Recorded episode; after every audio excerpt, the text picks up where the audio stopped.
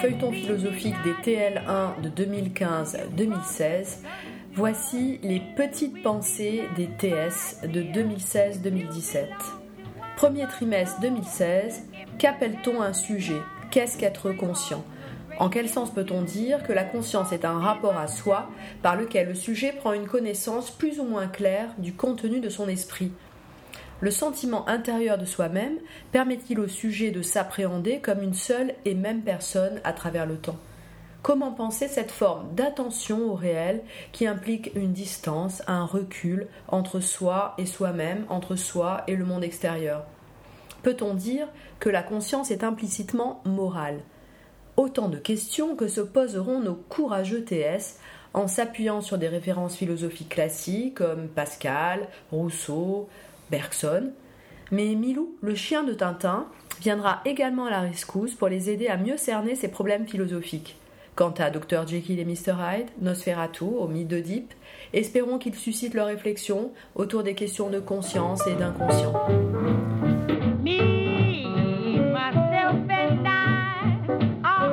Mais tout de suite, en route vers de nouvelles aventures philosophiques et radiophoniques avec les petites pensées des TS6.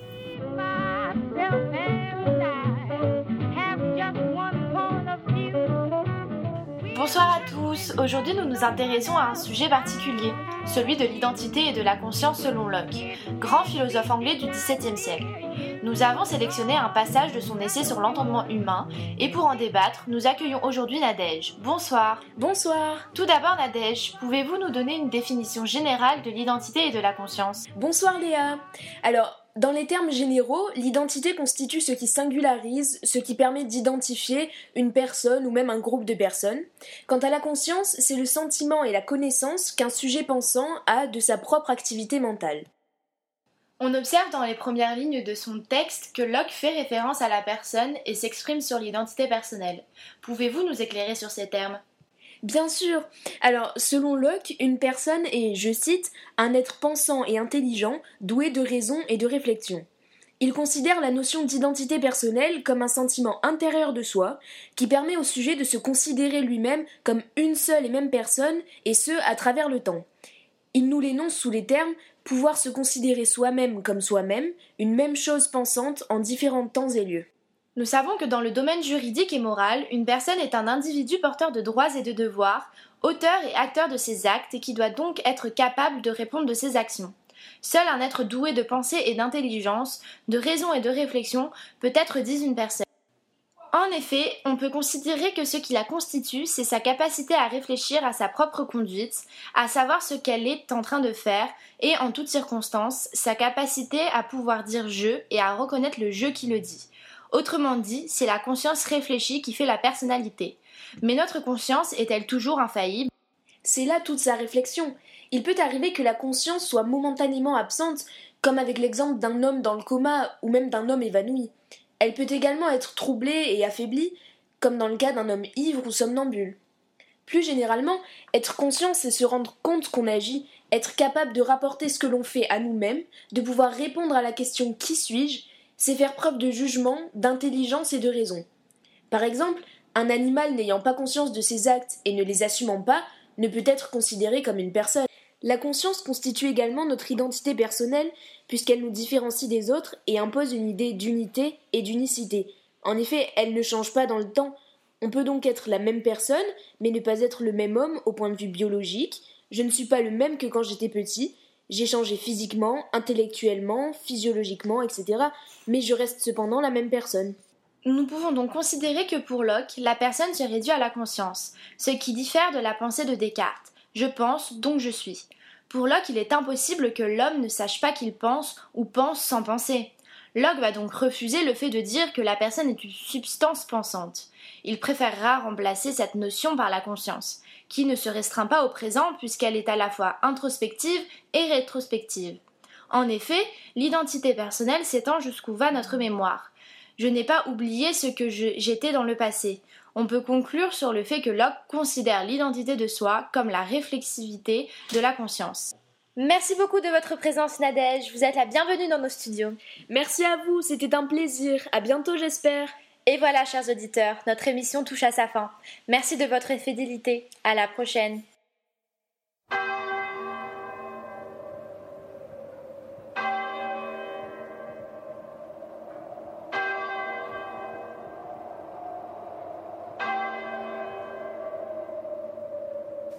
Le film Nosferatu du cinéaste de génie Frédéric Willem Murnau, sorti en 1922 et adapté du roman fantastique Dracula de Bram Stoker, est le premier film de vampire muet et en noir et blanc. Aujourd'hui, quelques jours après la sortie du film Nosferatu, nous avons réuni son réalisateur allemand, M. Murnau, accompagné de son scénariste renommé, M. Galen, et enfin le célèbre philosophe et psychanalyste, M. Freud. Ce rendez-vous est l'objet de discussions pour mettre en relation ce chef-d'œuvre cinématographique avec la théorie freudienne. Pour vous, monsieur Freud, l'inconscient désigne une entité psychique autonome et dynamique dont la fonction est de refouler. Pouvez-vous nous éclairer sur votre théorie? Le terme d'inconscient, ensemble du conscient et de l'inconscient, désigne des processus psychiques spécifiques différents des processus de la conscience. Dans ce film est représentée la célèbre théorie de notre invité sur les trois instances de la personnalité, soit le ça, le surmoi et le moi. Pouvez-vous nous apporter euh, quelques précisions à ce sujet?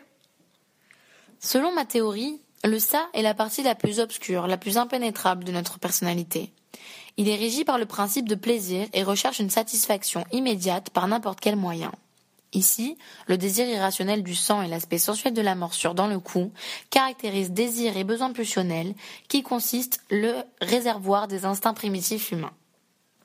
Le moi est la partie de notre propre personnalité qui assure les fonctions conscientes de notre esprit et détrône le principe de plaisir. Canalisant les besoins pulsionnels, il ramène à la raison et à la maîtrise de soi, empêchant au quotidien de libérer ses pulsions. Quant au surmoi, c'est cette voix en nous qui dit il ne faut pas et qui répercute les codes de notre culture sous ce qu'il convient de faire, selon les dogmes du monde extérieur.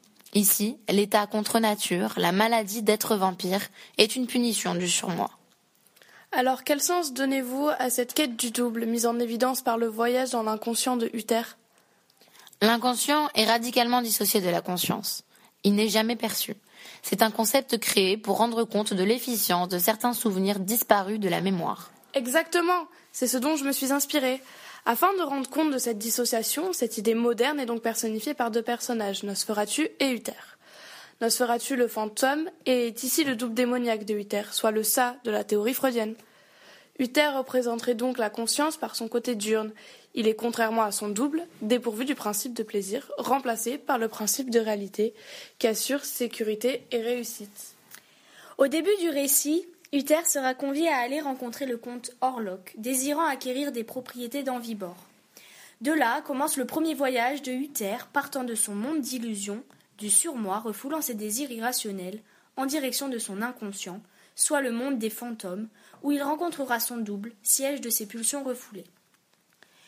Le point marquant de ce voyage dans l'inconscient sera donc la descente de Uther dans la crypte, son profond inconscient. C'est alors que Uther, dans les profondeurs du château, découvre l'état vampirique de son hôte. Effrayé par cette vision de son propre inconscient, son double, il tente de le fuir ou de le refouler naïvement afin de retourner dans le monde du conscient. C'est donc la révélation du moment où, affrontant son double, l'homme est confronté à son propre destin et à sa finalité. Les notions de désir et pulsion de mort sont elles aussi omniprésentes dans ce film? Pourriez-vous nous expliquer ces notions? Oui, la notion de pulsion de mort désigne une catégorie fondamentale des pulsions, qui s'oppose aux pulsions de vie et qui tendent à la réduction complète des tensions, c'est-à-dire ramener l'être vivant à l'état anorganique.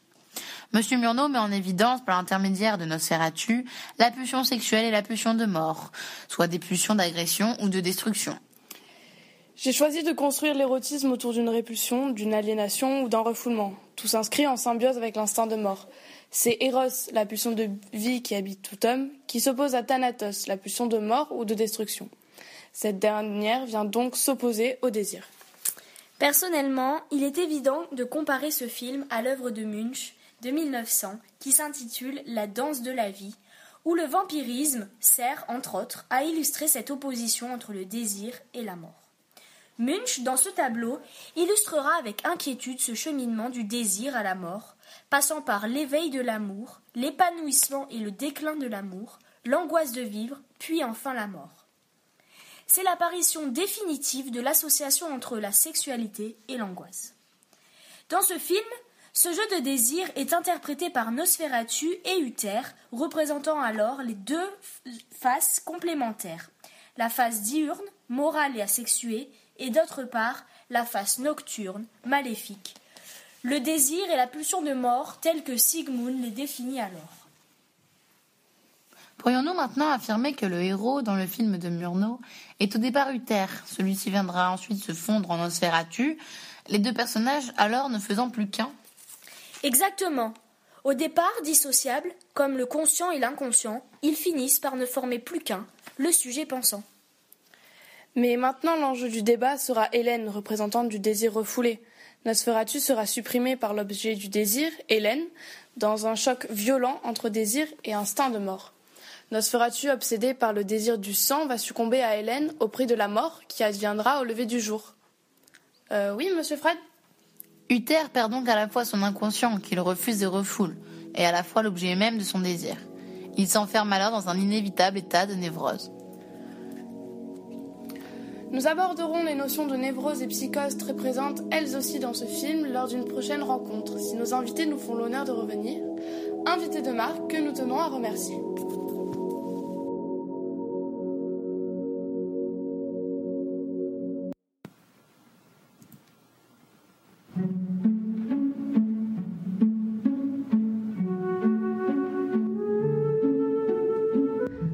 À tous et à toutes, je suis Mélanie Mancini et bienvenue sur Vita Nova Radio. Pourquoi tous les petits garçons tombent-ils toujours amoureux de leur maman et les petites filles veulent-elles se marier avec leur papa? Aujourd'hui avec Chiara Feff, nous allons aborder le sujet de la théorie de l'inconscient chez Freud à travers le mythe d'Oedipe. Bonjour à tous. Tout d'abord, qu'est-ce que l'inconscient selon Freud? L'inconscient peut se définir très généralement comme l'ensemble des représentations que l'on refoule parce qu'elles sont incompatibles avec nos valeurs morales. Dans sa théorie, Freud distingue trois instances qui constituent l'individu le ça, le moi et le surmoi. Le ça est le principe de plaisir et de désir. Il est constitué par l'ensemble des forces pulsionnelles les plus primitives. Le moi est l'intégration de facteurs externes. Le rôle du moi est de s'adapter entre nos pulsions et réalités. Le surmoi représente toute forme d'autorité. Il permet donc la perception du bien et du mal. Mais quel est le rapport entre cette théorie et le mythe d'Oedipe Il tuera son père, il épousera sa mère. Telles sont les paroles de l'oracle à l'égard d'Oedipe, personnage phare de l'œuvre de Sophocle. La légende d'Oedipe est issue de l'Antiquité grecque. Elle rapporte l'histoire d'Oedipe, abandonné à sa naissance par ses parents. Une fois adulte, lors d'une querelle, il tue un homme dont il ignore qu'il est son père, puis il épouse la femme de cet homme, c'est-à-dire sa mère. Lorsque plus tard il comprend ce qu'il s'est passé, Oedipe ne supportant pas ses actes, il se crève les yeux. Pour Freud, ce mythe marquant l'interdit de l'inceste illustre aussi les désirs inconscients du petit enfant au moment où il découvre les sentiments amoureux entre ses deux parents. On parle alors de complexe d'Oedipe. Il se définit comme l'ensemble des désirs amoureux et hostiles, totalement inconscients, que l'enfant éprouve à l'égard de ses parents. Le complexe est divisé en trois phases représentatives des trois instances de l'inconscient. La première phase, assimilée à l'instance du ça, est celle où le petit garçon recherche les caresses de sa mère et aime lui donner des preuves de sa force, tandis que son père lui apparaît comme un rival qu'il admire mais voudrait évincer. La petite fille, elle, recherche aussi la tendresse maternelle, mais s'oppose facilement à sa mère et se tourne alors vers son père avec des comportements enjôleurs et possessifs. Pendant la deuxième phase où le surmoi rentre en jeu, l'enfant prend conscience qu'il ne peut pas épouser le parent du sexe opposé et refoule ses pulsions sexuelles. La troisième phase est une période de latence où ce refoulement des pulsions sexuelles incestes dure jusqu'à l'adolescence. Ainsi, il sort du complexe d'Oedipe et construit désormais sa propre personnalité en empruntant des éléments aussi bien à son père qu'à sa mère, c'est l'intégration du moi.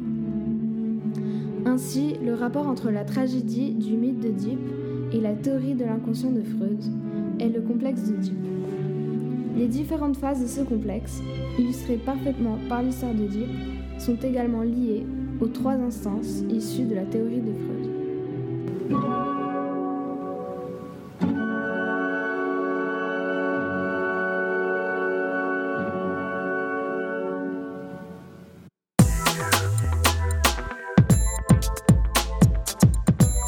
Bienvenue dans les petites pensées des TS6. La thématique du jour, les jeux vidéo. Sont-ils un outil d'éveil, de lucidité, de conscience ou mènent-ils à une aliénation du joueur? Pour nous éclairer, avec nous le joueur et philosophe Matteo Triculi. Bonjour à vous internautes. Et le psychologue Abe Bungle. Bonjour. Il serait préférable de définir le jeu vidéo si je ne m'abuse. Monsieur Triculi? Pour faire simple, c'est une interaction avec les informations que nous renvoie un écran. Ces informations et nos actions n'existant que dans le monde du jeu. S'y ajoute la vision de Levi Strauss sur le jeu en général, disant qu'un jeu n'existe que par ses règles, c'est un système formel. Dans la même logique, il y a le point de vue d'Umberto Eco, disant qu'il n'y a pas de jeu sans joueur, ce qui peut être illustré par l'exemple des cailloux d'Enrio. Exact. Les cailloux sont un jeu lorsque les enfants jouent avec, sinon ce sont de simples cailloux. Donc nous pouvons dire que le jeu vidéo a besoin d'un joueur évoluant dans un système formel ayant comme intermédiaire une machine. Il est souvent reproché aux jeux vidéo de n'être qu'abrutissant, chronophage, et sans aucune utilité réflective, contrairement au cinéma ou à la lecture.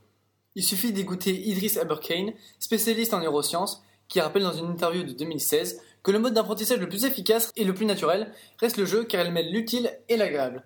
Les jeux vidéo ouvrent des possibilités infinies de création, élargissant leur domaine d'application. Il s'agit surtout de faire la différence entre le jeu et le fait de jouer. Les jeux de guerre peuvent sembler immoraux, car ils utilisent des épisodes sombres de l'histoire comme contexte de jeu. Mais ce qu'apprécie le joueur, c'est le fait de jouer, la rapidité, les réflexes et la stratégie. Mais toute cette violence que l'on retrouve dans certains jeux vidéo sont forcément source de nervosité. Si on considère la notion de catharsis d'Aristote, reprise par la psychanalyse avec Freud, les jeux vidéo permettraient de se débarrasser de ces sentiments violents en les vivant par procuration. Mais certaines études montrent plutôt que la violence des jeux vidéo a l'effet opposé. Bell ayant prouvé que cette dernière bloquait le contrôle des émotions, rendant les sujets plus susceptibles et nerveux. En effet, l'argument le plus utilisé contre les jeux vidéo est bien cette barbarisation. Donc est-ce qu'on peut penser que cela résulte d'une perte de lucidité du joueur? Par définition, un joueur conscient est capable de juger avec discernement ses actes et ses pensées. Il est donc capable de distinguer le fait de jouer et le jeu lui-même. C'est donc pour ça que les jeux vidéo violents sont mauvais pour les jeunes enfants, mais ils ont tous une limite d'âge qu'il faudrait prendre plus au sérieux. Et il ne faut pas oublier les jeux à portée morale, comme Spec Ops The Line, dans lequel votre personnage, soldat héroïque, plonge dans la démence à cause des massacres qu'il a commis. Vous disiez que les jeux vidéo permettent de toutes nouvelles sensations. Ces dernières, justement, permettent-elles un éveil de l'utilisateur ou au contraire accentuent-elles son aliénation? L'identification dans les jeux vidéo est forte, et cela est la raison pour laquelle ils peuvent être si aliénants. L'implication fait rentrer le joueur dans un état intermédiaire, lui faisant perdre une partie de sa lucidité, notamment la notion du temps. Cependant, des jeux vidéo peuvent replacer violemment le joueur dans la réalité, comme Portal avec le Companion Cube, auquel on s'attache car seul ami dans un monde mécanique et froid mais on doit subitement le détruire rappelant que ce n'est pas réel, que l'on s'est attaché qu'à une ligne de code. Alors déstabilisé, le joueur reprend toute sa lucidité lorsque le quatrième mur tombe. Mais perdre sa lucidité n'est-ce pas aussi une manière de rêver et de se détacher de la réalité? La principale caractéristique de l'état psychique d'un dormeur étant le retrait de la réalité et la cessation relative de la perception du monde extérieur. Bien sûr, mais le rêve est surtout l'occasion pour l'inconscient et les pulsions refoulées, quand la conscience n'est plus en plein éveil, de se libérer et de s'exprimer. Ainsi, tout rêve est réalisation de désir. Le rôle du jeu vidéo est de guider ce rêve. Ceux qui critiquent violemment les jeux vidéo n'ont souvent jamais touché une manette et ne comprennent donc pas ce rêve conscient. En résumé, les jeux vidéo correspondent à une nouvelle manière d'apprendre et de rêver. La perte de lucidité est évidente, mais ce n'est pas forcément synonyme d'aliénation. Le fait que le joueur soit un sujet conscient est déterminant dans son appréciation du jeu, et c'est selon ce critère qu'il faut surveiller la pratique des jeux vidéo chez les jeunes.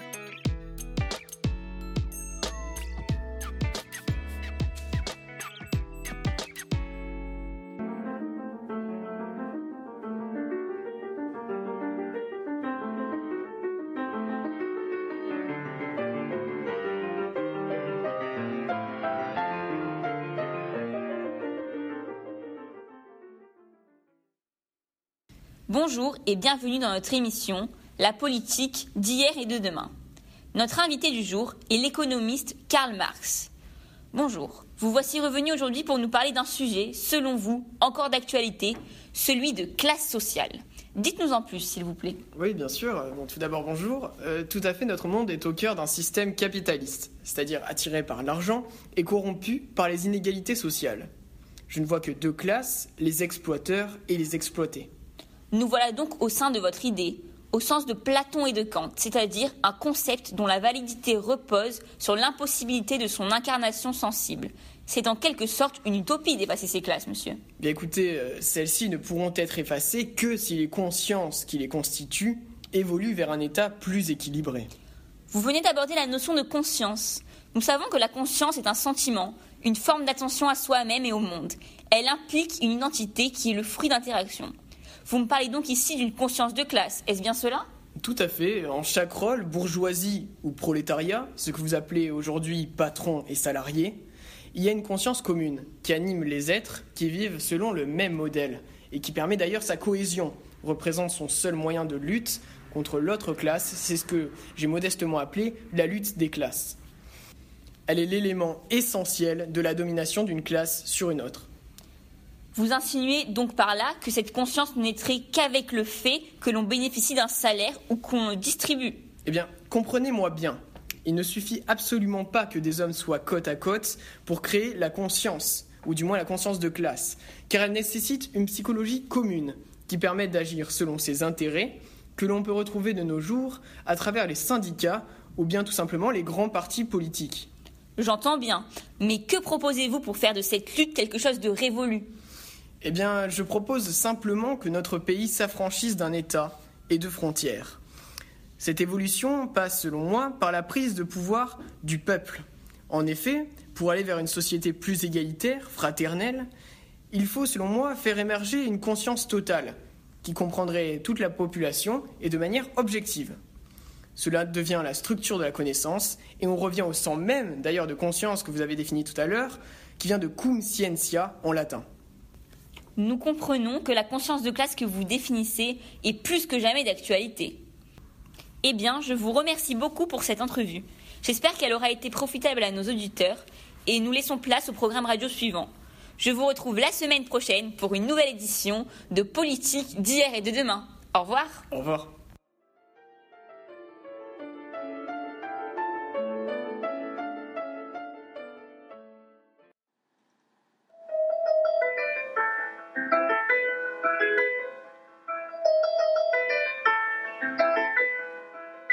Bonjour Madame Orlan, bienvenue sur France Culture pour notre émission du dimanche matin.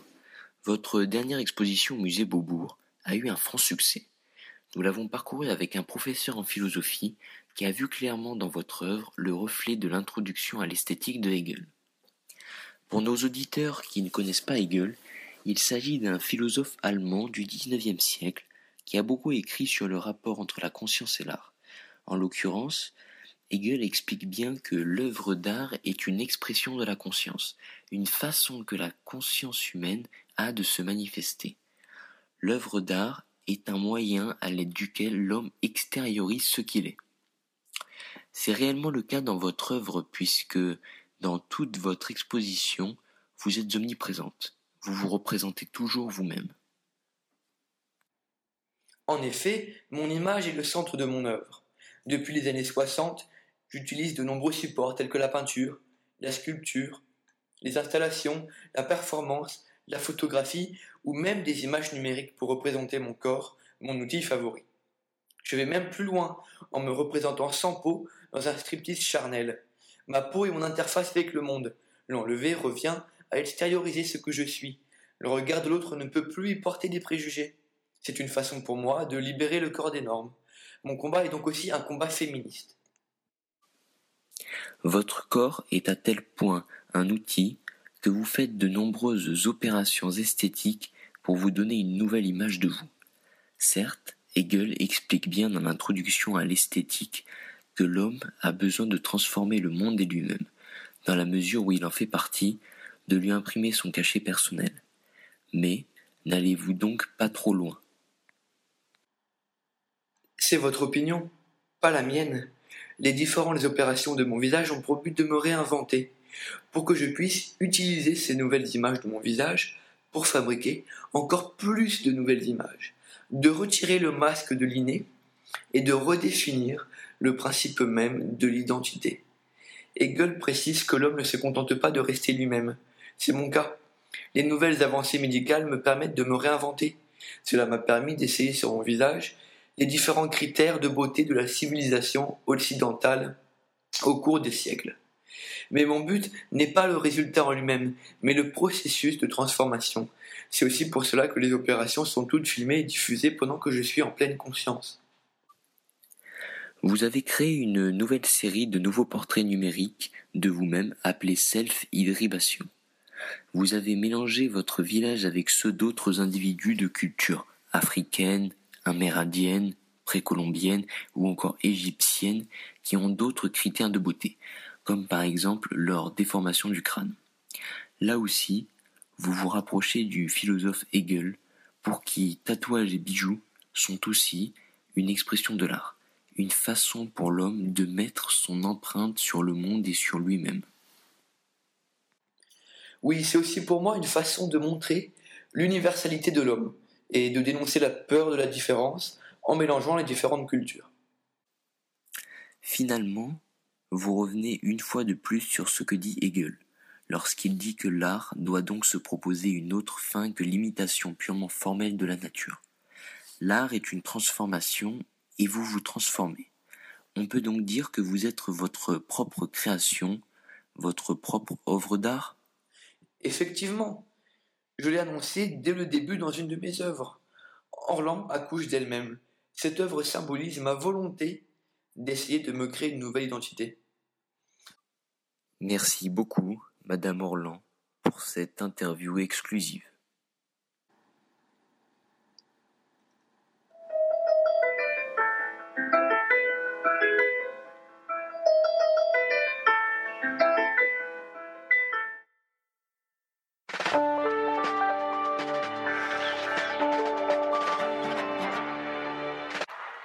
Chers auditeurs, nous allons nous intéresser au panoptique.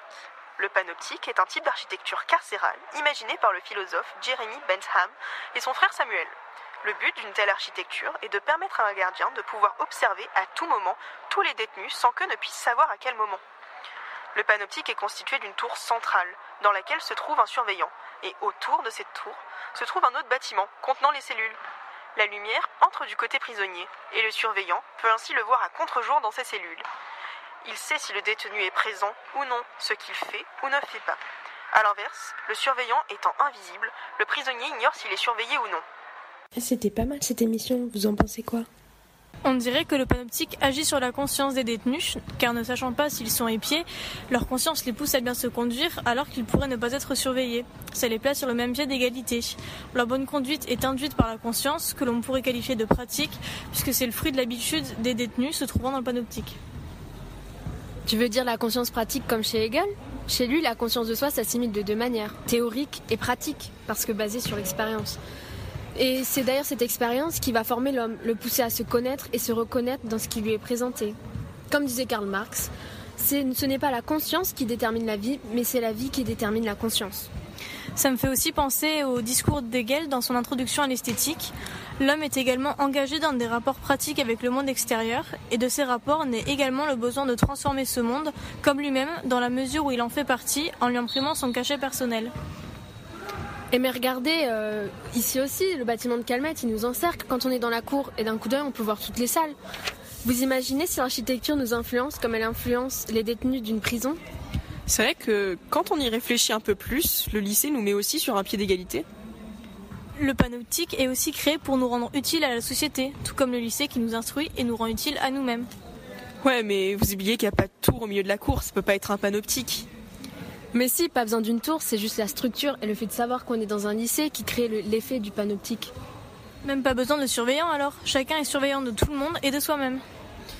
Vous pensez que c'est la conscience pratique qu'on acquiert au lycée qui nous fait évoluer vers l'âge adulte en trois ans seulement? Ouais, je sais pas trop, mais en tout cas, euh, c'est quand même marrant de voir qu'on retrouve des, des, principes comme la conscience pratique euh, concrètement autour de nous. Mesdames, Mesdemoiselles, Messieurs, bonjour, il est 8h57, vous écoutez France Inter et Eh, c'est le écoutez. Flash Info Absurde.